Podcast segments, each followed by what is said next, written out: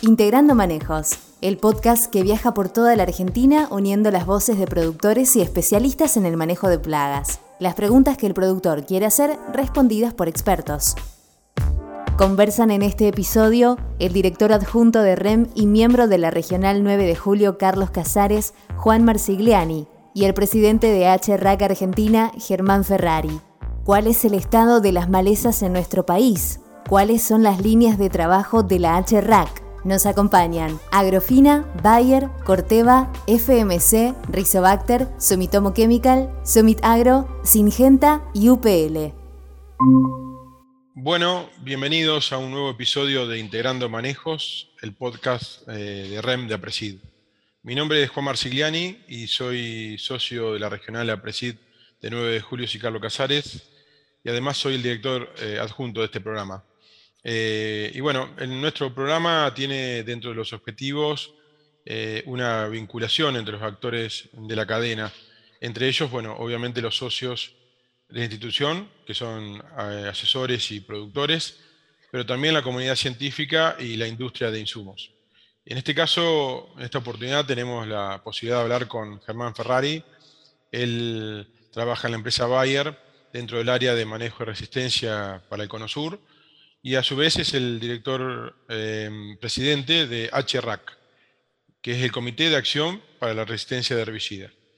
Eh, con él vamos a estar hablando de cómo percibe la industria los problemas de malezas, también qué acciones están llevando a cabo y qué información manejan. Eh, así que bueno, bienvenido Germán, ¿qué tal? Hola Juan, muchas gracias por la invitación. Eh, un gusto charlar con ustedes. Espectacular. Bueno, vamos a arrancar con la, primera pregunta. ¿Qué es el HRAC y cuáles son sus objetivos? Bien, vos ya diste una pequeña descripción. Es un foro eh, de acción contra la resistencia a herbicidas. Eh, lo integra la industria, es un foro que está, digamos, en el mundo, o sea, hay un HRAC internacional y después hay HRACs eh, regionales. Y bueno, Argentina tiene su, foro integrado. Eh, las empresas que lo integran hoy son eh, UPL, BAF, Bayer, Corteva, FMC y Singenta. Y funcionamos, diríamos, bajo el paraguas de CASAFE. Toda la cuestión logística y administrativa la resolvemos a través de CASAFE, que es la, la cámara que, digamos, integra a todos los productores de fitosanitarios y fertilizantes en Argentina. Así que eh, ahí estamos funcionando. Es un comité eh, meramente técnico y el objetivo principal es digamos, las acciones contra los problemas de resistencia. en realidad lo que definimos fueron pilares de trabajo eh, entonces HRAC eh, está sustentado sobre tres pilares. Hay tantas cosas que están sustentadas sobre tres pilares, pero bueno, vamos, no vamos a hacer nada originales, pero sí, eh, sí seguros. Entonces, estamos, digamos, los pilares o sobre lo que estamos trabajando es información, comunicación, llamémosle. Tratamos de educar en el, en todo lo que aprendamos, comunicar todo lo que aprendamos de manejo de resistencia. Eh, estamos en un proceso de vinculación institucional, entonces ahí, y vos lo contaste muy bien también, en el marco de la, de, la vinculación, estamos vinculados a asociaciones de productores, estamos vinculados a, a digamos, grupos de investigación. Entonces la industria tiene su, foro de acción y trata de establecer o de conectar con los otros, eh, digamos, jugadores preocupados por este tema. Y un tercer pilar, que es la investigación, eh, que por ahí es una actividad, digamos, no tan típica de las RACs, las RACs o las HRAC están más apoyadas en el tema de comunicación, pero acá en Argentina hemos decidido que hay algunas eh, cuestiones de investigación que podemos cubrir y ahí estamos trabajando también. Así que ahí formamos los tres pilares. Entonces, comunicación, vinculación institucional e investigación. Buenísimo. Eh, y ahí te, te, ato un poco con lo último de investigación, porque vos días atrás publicaste en la revista que publica periódicamente SACIM, que la, eh, sobre una revisión que hiciste de trabajo de investigación en, tres malezas que son las más importantes en Argentina. Así que bueno, un poco era qué, líneas de investigación están llevando a cabo y bueno, y, un poco cuáles son los resultados, ¿no? Dale, excelente. en realidad lo, que publicamos eh, desde HRAC, yo soy la cara visible hoy por, ser el presidente y, por ser el que más escribió de ese, de ese artículo, pero, pero lo que publicamos eh, no fue específicamente una revisión, sino que fue eh, contar qué estuvimos haciendo desde 2017. O sea, son todas, eh, todo lo que, lo que está en la publicación de Assassin, que es una comunicación corta, no, no es una publicación científica estructurada, pero sí sirve para, para contarles brevemente todos los trabajos que hizo HRAC desde 2017. Y son todos trabajos que están, digamos, caracterizados. A ver, voy, voy un poquito antes. La inquietud del, foro era, nosotros sabíamos que existía una parte, digamos, de investigación básica fuerte. Todos los grupos de investigación de Argentina están haciendo investigación básica del tema de resistencia. Están haciendo, eh, digamos, desde los estudios de dosis respuesta para confirmar resistencia a estudios genéticos y estudios de bioecología de especies, etc. Por otro lado, y en la otra punta tenemos, eh, digamos, el tema de difusión y de, alertado, que, que, yo creo que REM es una herramienta sin precedente en ese sentido, entonces vos decís, está, está la, investigación de base, está la, parte, digamos, de, alertado y una encuesta súper aceitada de, para dar una, un diagnóstico preciso de cómo estamos en, Argentina con la resistencia. Faltaba algo al medio. Entonces, lo que pensamos es decir, bueno, ¿qué podemos hacer eh, entre investigación de base, que no nos da para hacerla porque hay que dedicarse full time, y eh, el tema de comunicación. Digo, no hay nada al medio que, que podamos hacer y aparecieron estos eh, screening, uso la palabra en inglés porque a veces es más, más fácil referirla, pero lo que estamos haciendo es un monitoreo de, de, susceptibilidad, no vamos a llamarlo resistencia porque algunas especies no son resistentes de que estamos probando, pero hacemos un screening de susceptibilidad y de eso se trata el artículo. Entonces, desde 2017 venimos haciendo estos screening y venimos eh, publicando algunos resultados. El, screening concretamente es eh, levantar semillas de lotes agrícolas eh, en determinada condición, vamos a decir, no sé, escapes de yuyo colorado en soja. Entonces la consigna es conseguir semillas de yuyo colorado que se hayan escapado en lotes de soja en la Argentina. Las empresas tienen esa ventaja de que tienen redes tanto comerciales como técnicas, donde uno puede con un poco de esfuerzo eh, solicitar que, la gente de las mismas compañías consiga esas, muestras. Esas muestras se transportan a algún centro de investigación, ahí hacemos la vinculación con la parte académica. Estos trabajos no los hacemos nosotros solos, los hacemos a través de investigadores.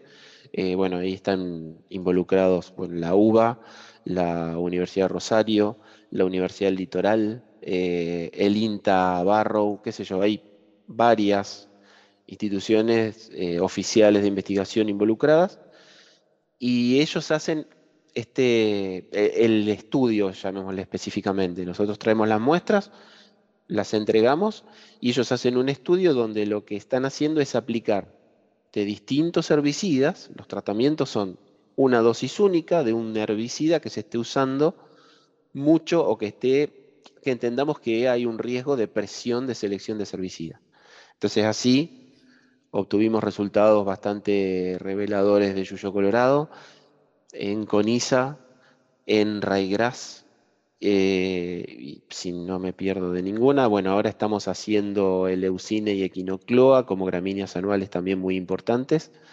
Y lo que estamos haciendo es cruzar esas especies, los biotipos de toda la Argentina, individualizados con geoposicionamiento, etcétera, los cruzamos por esos herbicidas y decir, bueno, a ver, ¿qué sobrevive, qué no? ¿Cuál es la tasa de supervivencia?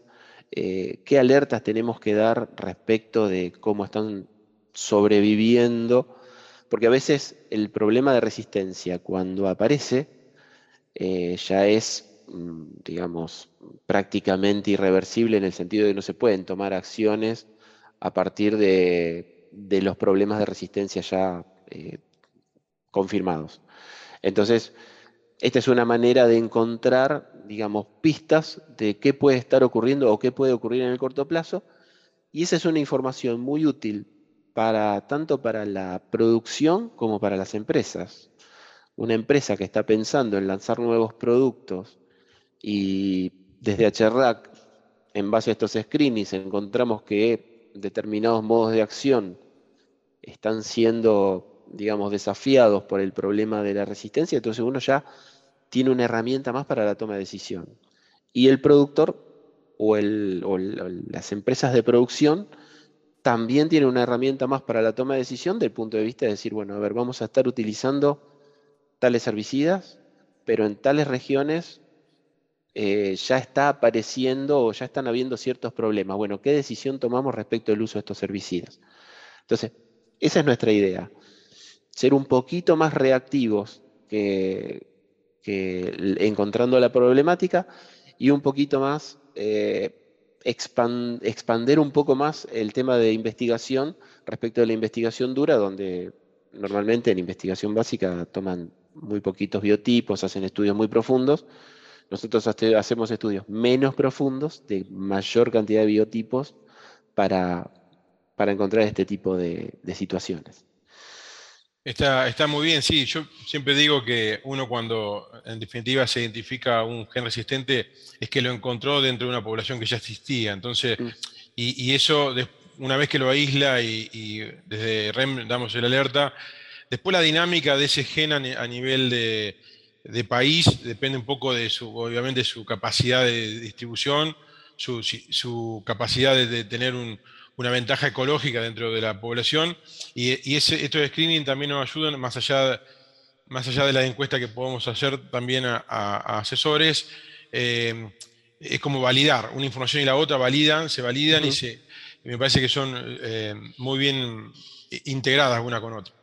Eh, otra, otra, otra pregunta un poco, eh, eh, pensando un poco a ver cómo está el mundo. O sea, esto, esto que estamos viviendo en Argentina, este, este, esta aparición o selección de, resistencia bastante frecuente, ¿cómo, está el mundo a nivel de, también de resistencia? ¿Cómo lo ve HRAC?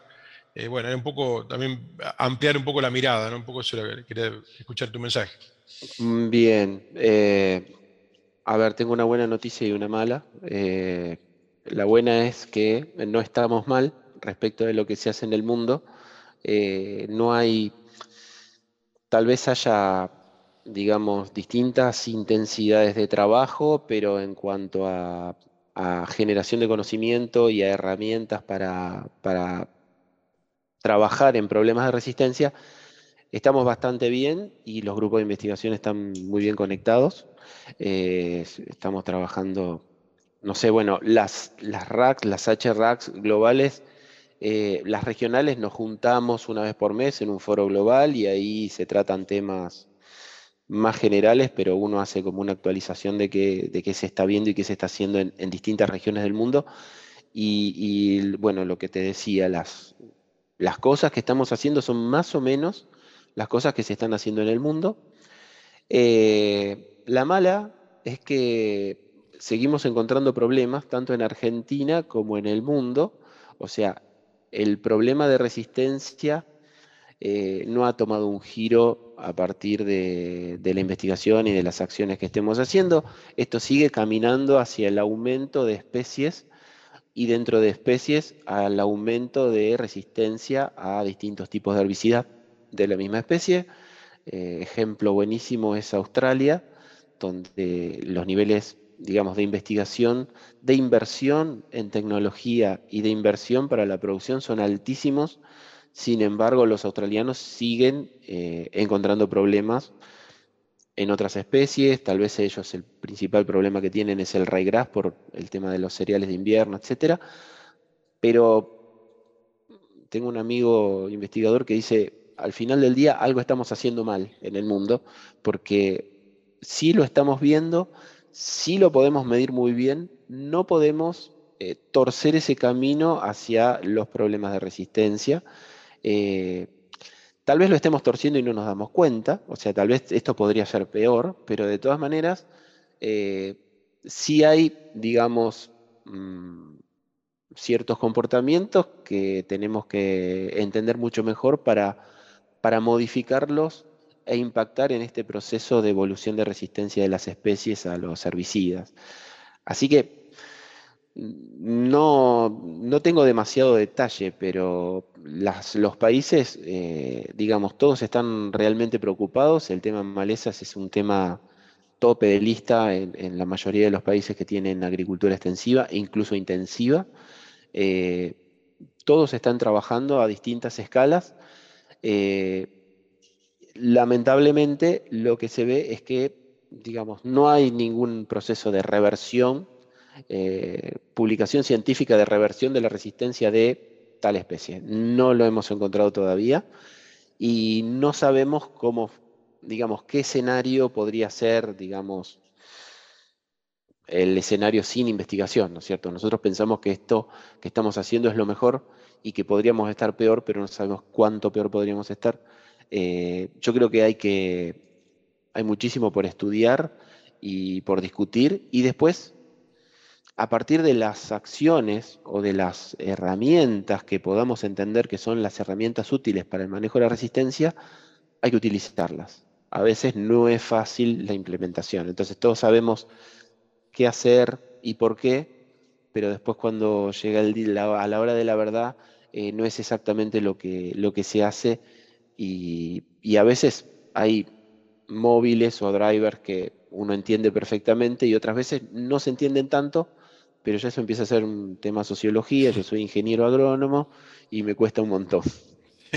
Eh, ya vamos a volver un poco después a, repasar un poco las, herramientas que tenemos como para, para el manejo, pero antes que eso te quería preguntar, eh, bueno, en, los, los, inicios del 2000, eh, de los 2000 digamos, hubo todo, con la aparición de los cultivos resistentes al glifosato, hubo una gran desaceleración en la investigación en, nuevas moléculas.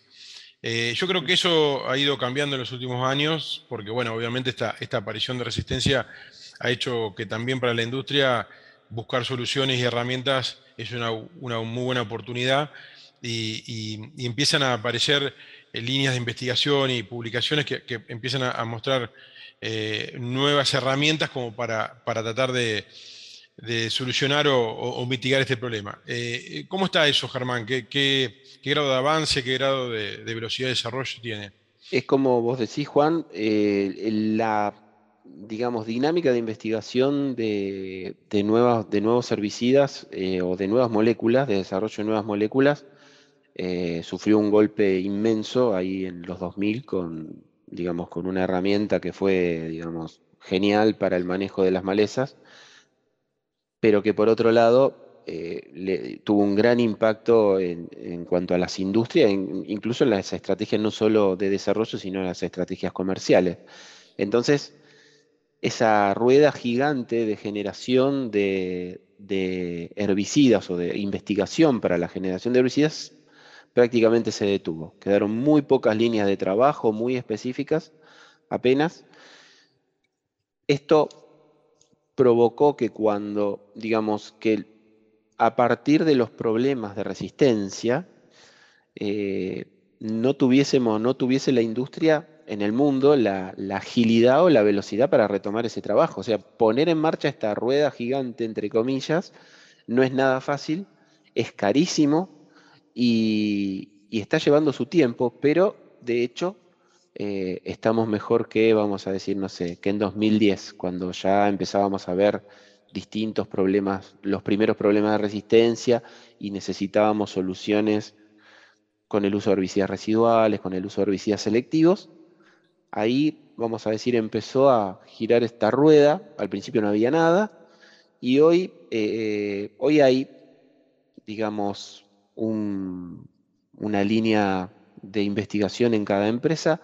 Hay empresas que han reflotado herbicidas que tenían herbicidas antiguos, que ustedes lo, habrán visto, otros herbicidas que estaban ahí por lanzarse en la época que, apareció el glifosato y la soja tolerante, que, quedaron ahí quedaron en el olvido y volvieron a ser, eh, volvieron a recuperarse, y nuevos herbicidas de viejos modos de acción o mecanismos de acción, perdón, y nuevos mecanismos de acción, que es lo más difícil de conseguir, que recién ahora apenas hay una novedad de parte de Corteva y otra de parte de FMC de, mecanismos de acción nuevos en el futuro, vamos a decir, en mediano plazo.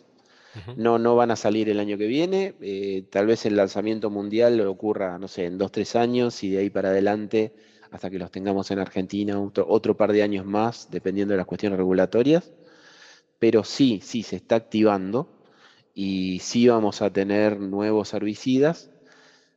No hay eh, nuevos modos de acción, mecanismos de acción, perdón, eh, así en cantidad, vamos a decir, apenas hay uno en los últimos 10 años de investigación, uno a dos porque hay unos que son parecidos a otros mecanismos de acción, entonces ya empieza la discusión si es o no diferente, etcétera. Pero de todas maneras, eh, sí, sí empezó a dar vuelta esta rueda. Tenemos expectativa de que esto con el tiempo se acelere y que las soluciones químicas empiecen a, a tener un poco más de diversidad, porque la verdad que hoy es preocupante la poca diversidad de modos de acción que se están utilizando en el campo eh, para los, por lo menos el caso argentino, para los cultivos típicos, ¿no es cierto? Para el maíz y la soja, eh, si uno cuenta cuántos modos de acción se están utilizando, son realmente pocos. Eh, parecería que más allá del esfuerzo de investigación que se está haciendo, la velocidad de aparición de resistencia y la complejidad con la que se va generando problemas de malezas, bueno, hace de que no, no podemos esperar la solución mágica. Por eso un poco lo que te quería preguntar e-, era cuáles eran las pautas que recomendaban desde, desde HRAC y repasar un poquito eso, qué, herramientas, qué bases de manejo están recomendando. Eh, bien, si hay algo que entendimos muy bien eh, desde las empresas es que no hay una solución única ni general para un problema de biología, ya sea, mm, acá tenés un montón de ejemplos, ¿no? Pensábamos que con los eh, cultivares BT íbamos a solucionar el problema de insectos en, la producción extensiva, no lo solucionamos. Eh, sí ayudamos, sí es una herramienta buenísima, pero no es la solución definitiva. Pensábamos que con el glifosato eh, íbamos a manejar las malezas y que las malezas de acá para adelante o del 96-97 para adelante iban a ser eh, iba a ser la solución a todos los problemas de maleza.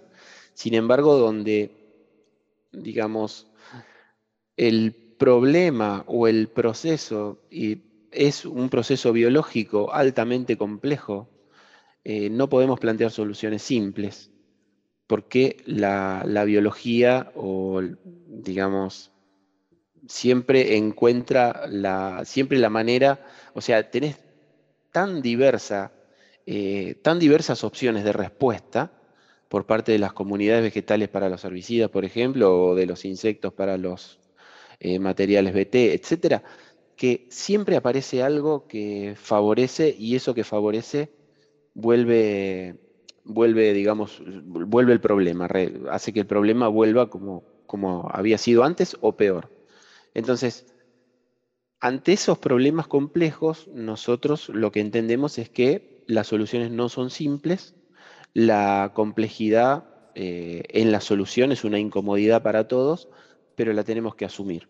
Entonces, no busquemos, yo en el, artículo ese creo al final así puse, no busquemos soluciones simples a problemas complejos, una cosa así. Y, tiene que ver con este mensaje. Entonces, ahí vamos otra vez con, los 10 mandamientos. Y bueno, manejo integrado de maleza, rotación de modo de acción, rotación de cultivos.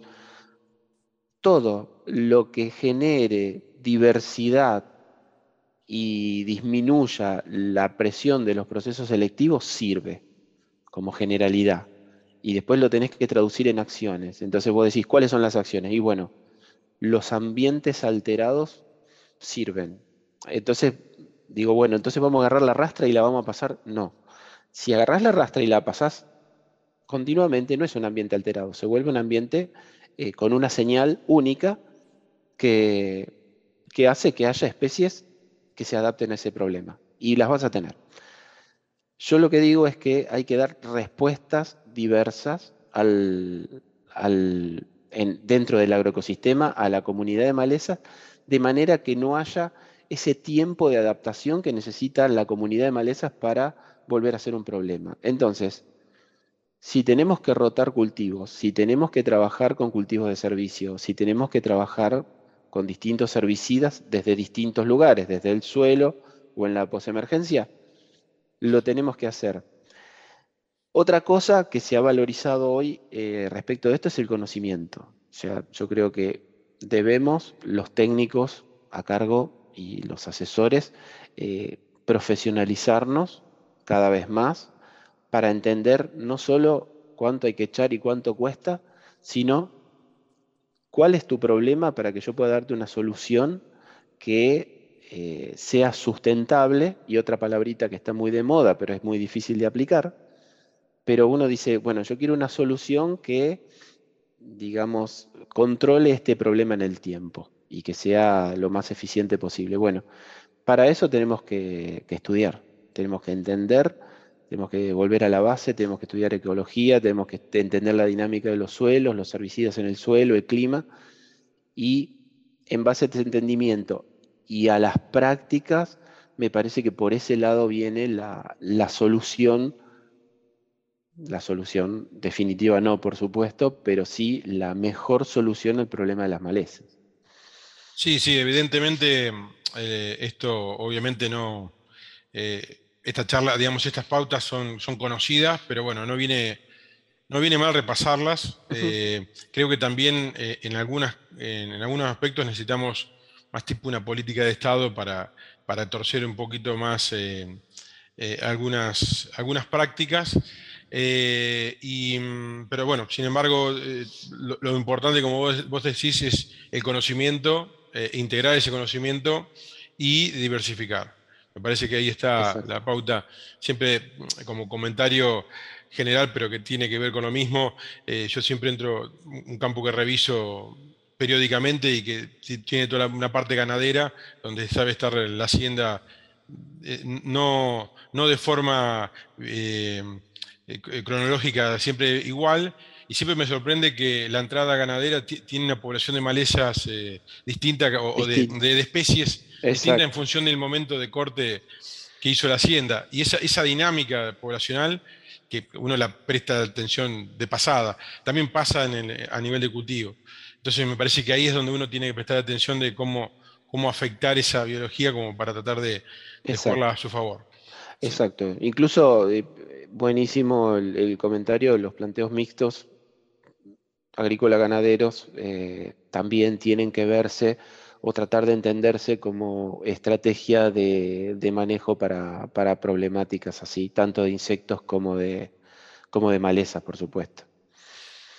Eh, Germán, bueno, eh, fuimos repasando un poquito todos los aspectos de lo que están haciendo en HRAC y un poco charlamos ese tema del manejo integrado. Así que bueno, creo que, fuimos tocando todos los temas y, te, agradezco. No sé si tenés algún mensaje final.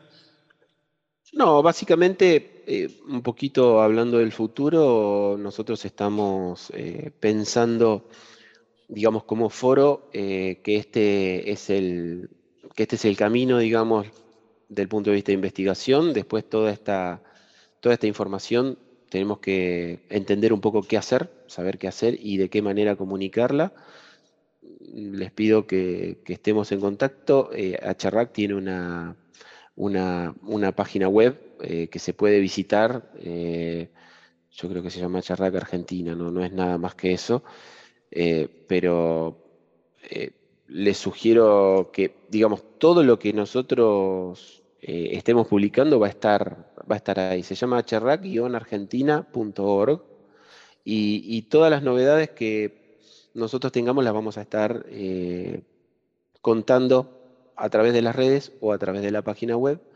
Vamos a usar los, medios, los medios masivos y, por supuesto, en el marco de vinculaciones y, de comunicación como la que estamos haciendo ahora, que me parece una propuesta súper interesante el tema de los podcasts.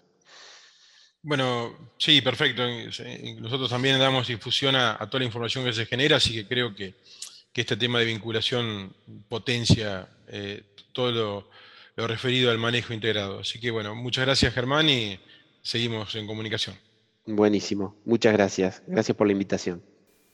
Nos acompañan Agrofina, Bayer, Corteva, FMC, Rizobacter, Sumitomo Chemical, Sumit Agro, Singenta y UPL. Para ver más contenido de la REM, podés entrar a la web de Apresid o suscribirte a nuestro canal de YouTube.